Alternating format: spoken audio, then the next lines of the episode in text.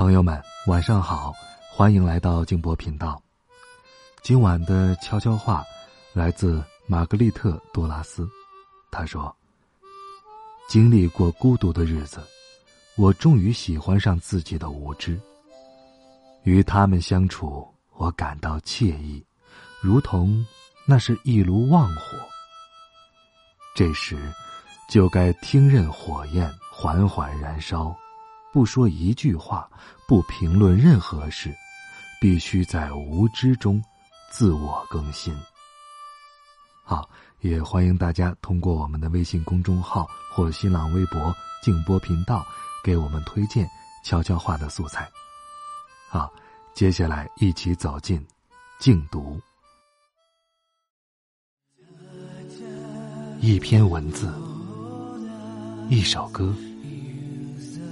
一种声音，一份私藏。欢迎收听静波频道。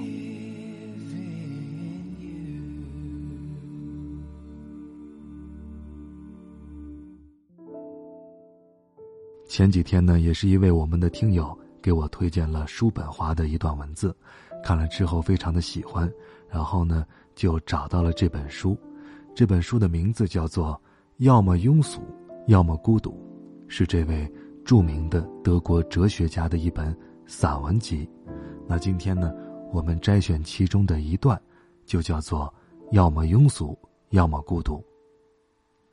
如果您想找到本片的图文消息，您可以通过微信公众号搜索“静波频道”，然后找到历史消息就可以了。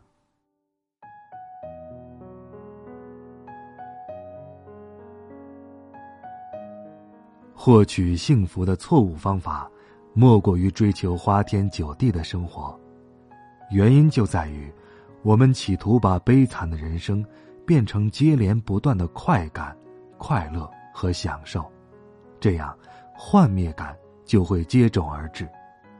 与这种生活必然伴随而至的，还有人与人的相互撒谎和哄骗。首先。生活在社交人群当中，必须要求人们相互迁就和忍让，因此，人们聚会的场面越大，就越容易变得枯燥乏味。只有当一个人独处的时候，他才可以完全成为自己。谁要是不热爱独处，那他也就不热爱自由，因为，只有当一个人独处的时候，他才是自由的。拘谨。掣肘不可避免的伴随着社交聚会。社交聚会要求人们做出牺牲，而一个人越具备独特的个性，那他就越难做出这样的牺牲。因此，一个人逃避、忍受，亦或喜爱独处，是和这一个人自身具备的价值恰成比例。因为在独处的时候，一个可怜虫就会感受到自己全部可怜之处，而一个具有丰富思想的人只会感觉到自己丰富的思想。一言以蔽之，一个人只会感觉到自己的自身。进一步而言，一个人在大自然的级别中所处的位置越高。那他就会越孤独，这是根本的，同时也是必然的。如果一个人身体的孤独和精神的孤独互相对应，那反倒对他大有好处。否则，跟与己不同的人进行频繁的交往，会扰乱心神，并被夺走自我，而对此损失，他并不会得到任何补偿。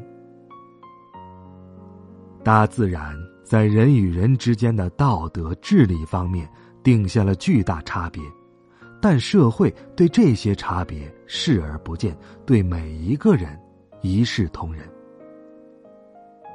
更有甚者，社会地位和等级所造成的人为差别，取代了大自然定下的差别，前者通常和后者背道而驰。受到大自然薄待的人，受益于社会生活的这种安排，而获得了良好的位置；而为数不多的得到了大自然青睐的人，位置却被贬低了。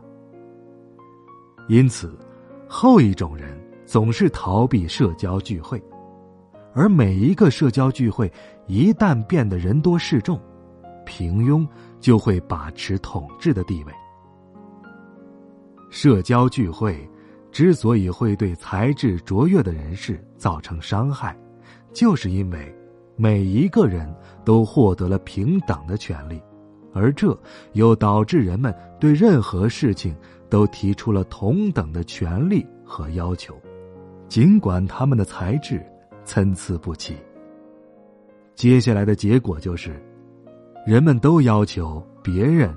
承认他们对社会做出了同等的成绩和贡献。所谓的上流社会承认一个人在其他方面的优势，却唯独不肯承认一个人在精神思想方面的优势。他们甚至抵制这方面的优势。社会约束我们对愚蠢、呆笨和反常表现出没完没了的耐性。但具有优越个性的人，却必须请求别人对自己的原谅，或者，他必须把自己的优越之处掩藏起来，因为优越突出的精神思想的存在本身就构成了对他人的损害，尽管他完全无意这样做。因此，所谓上流的社交聚会，其劣处不仅在于。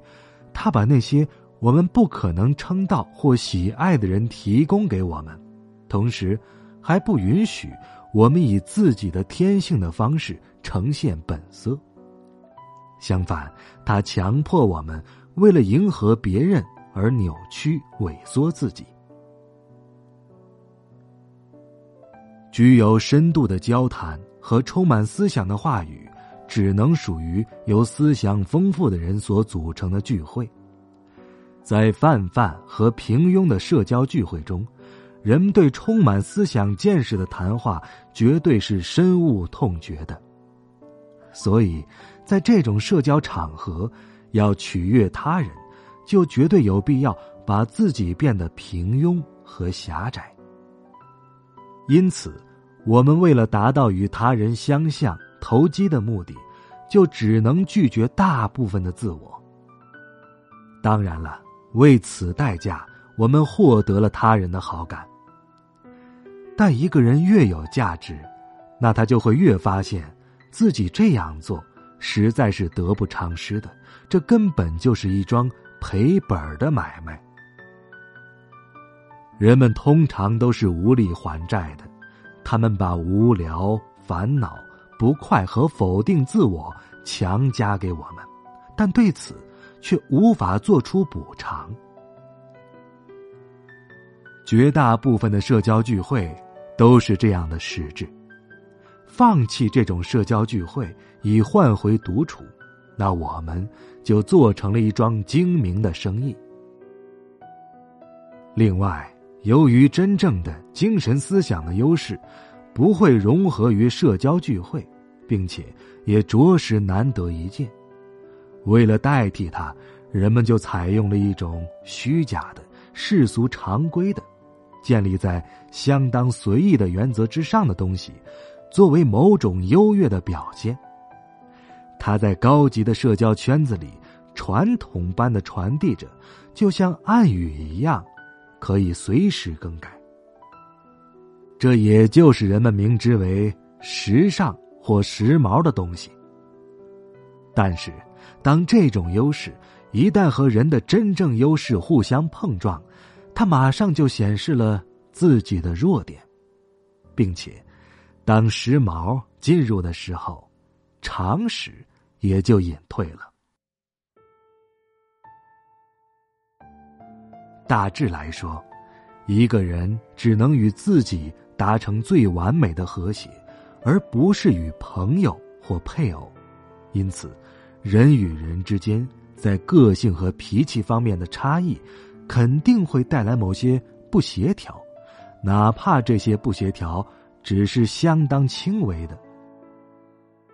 因此，完全真正的内心平和和感觉宁静，这是在尘世间仅次于健康的至高无上的恩物，也只有在一个人孤身独处的时候，才可以找到。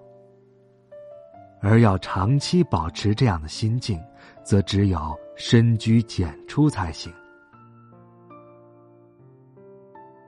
如果一个人自身既伟大又丰富，那么这个人就能享受到在这一贫乏的世上所能够寻觅到的最快活的状态。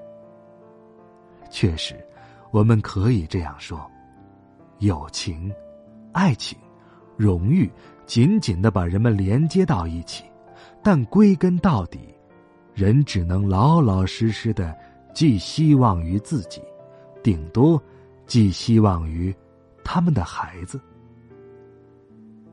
由于客观或主观的条件，一个人越不需要跟人们打交道，那么他的处境也就越好。